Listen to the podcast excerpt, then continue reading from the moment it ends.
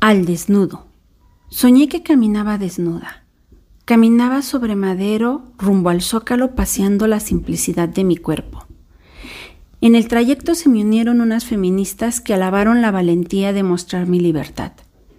Más adelante, unas señoras que salían de la profesa se persignaron y lanzaron consignas a favor del pudor y las buenas costumbres.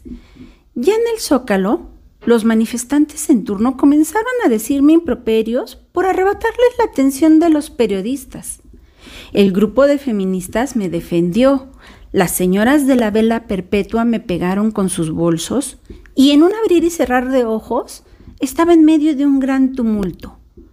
Cuando desperté, la cama me pareció extraña. Revisé a mi alrededor.